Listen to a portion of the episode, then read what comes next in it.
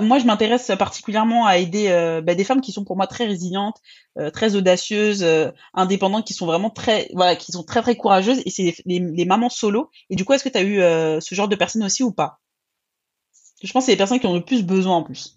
non, j'ai eu beaucoup effectivement des, des, gens en difficulté, notamment deux femmes.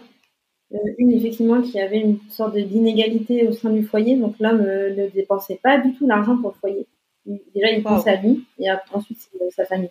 En fait, euh, malheureusement, cette femme-là, en fait, ce qui s'est passé, c'est qu'elle pouvait pas continuer d'investir parce qu'elle était mariée sous le régime de la communauté. D'accord. Donc du coup, ça l'a, ça l'a freiné quand on a mis le petit warning sur euh, sur euh, sur ce volet-là, parce qu'au final, si demain elle, elle, est amenée à se séparer de son époux, et eh ben ça va il aura 50% des investissements qu'elle aura fait. Donc lui, il aura 50% des investissements alors même que il n'a pas investi et alors même qu'il dépense pas de son argent dans le foyer. Mais je pense que juridiquement, il y a moyen de, un avocat peut euh, estimer ça. Hein. Le, temps que, enfin, les dépenses qu'elle, si elle peut le prouver, les dépenses que elle, elle a mis dans le foyer plus que l'homme, je pense qu'il y a mm. moyen, euh, avec un bon avocat, de. Ouais, mais euh, faut-il avoir le bon avocat? Mais je pense que oui, effectivement, tu as raison. Euh, bon, pour le moment, en fait, elle, elle parlait pas de séparation. Alors, oui, mais j'ai vu un autre cadre. Mais c'est souvent au moment de la séparation que bah, que, que la, tombe, la terre nous tombe dessus. Ouais, effectivement. Et, ouais, et justement, j'avais lu quelques résultats d'une étude qui montrait que les femmes, elles dépensaient beaucoup plus pour la famille, pour les enfants. Mm.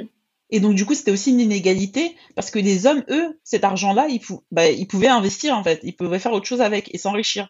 Alors que les femmes, elles investissent moins, elles épargnent moins parce qu'elles, elles En plus, je t'en parlais tout à l'heure d'une cas d'une amie qui disait qu'elle investit dans l'éducation de ses enfants, mais l'éducation des enfants, des enfants, c'est au couple de le faire et pas juste à une personne. Parce que là, du coup, on déjà, on est moins bien payé et en plus, on investit plus dans les enfants dans le foyer. Et donc, du coup, on s'appauvrit plus rapidement.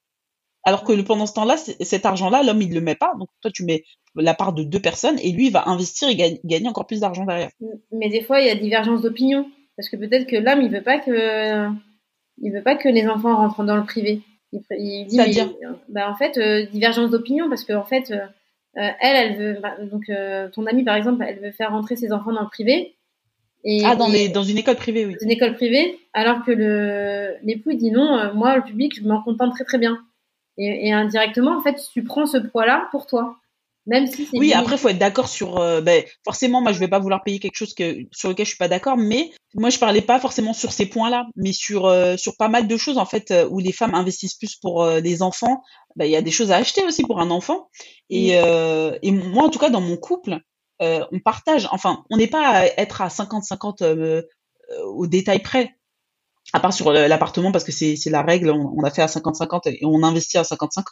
On rembourse le prêt à 50-50. Mais sur les enfants, on fait pas forcément les choses de la même façon, mais on se met d'accord. Donc sur les, moi je parle des investissements qu'on fait pour nos enfants. C'est moi qui gère cette partie-là parce que bah, c'est moi qui suis là-dedans et mon conjoint est d'accord. Je lui tiens informé et je lui demande euh, qu'est-ce qu'on fait? Je te propose de faire ça. Je sais moi qui suis force de proposition généralement, il me suit. C'est moi qui gère derrière. Euh, là dernièrement, euh, pour une question de paperasse encore une fois, euh, je traînais depuis des mois pour ouvrir une, autre assurance vie à mes filles. Mais comme c'était c'est des mineurs, il fallait que je fasse la l'adhésion papier, ça me saoulait. Et donc du coup, mon conjoint m'a dit mais mets à ton nom. C'est lui qui m'a dit mais à ton nom. J'ai dit ok. Donc du coup j'ai ouvert deux assurances vie, j'en ai mis chacune en tant que bénéficiaire une de mes filles. Donc euh, ouais, je pense que c'est des discussions à avoir. Après, c'est vrai que c'est pas évident. C'est souvent quand on a des enfants et quand la situation se présente qu'on commence à se poser des questions, des choses qu'on n'avait pas anticipées. Mais moi, voilà, par exemple, si je voulais mettre des enfants dans une école euh, privée, c'est vrai que si mon conjoint lui, euh, ça lui disait pas plus, bah j'allais prendre la, la, charge de le faire. Mais c'est sûr que j'allais lui dire paye aussi, mais je peux pas le forcer. Et ouais, c'est c'est Mais bah alors on peut on peut le faire on peut le voir aussi différemment. Toi tu payes euh, OK bah moi je paye l'école privée bah toi tu payes autre chose à la place, c'est toi qui mets l'épargne pour les enfants. Enfin ça peut il y a toujours des solutions.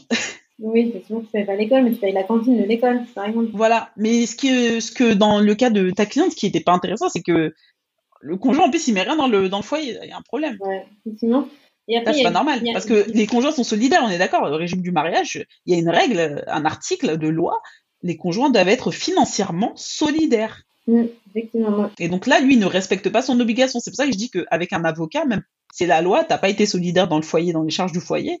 Donc derrière, pourquoi tu vas venir prendre euh, mon argent? Donc on va essayer de rééquilibrer ça. Contacter un conseiller en gestion de patrimoine. Donc on revient à la base de dire que c'est accessible à tout le monde.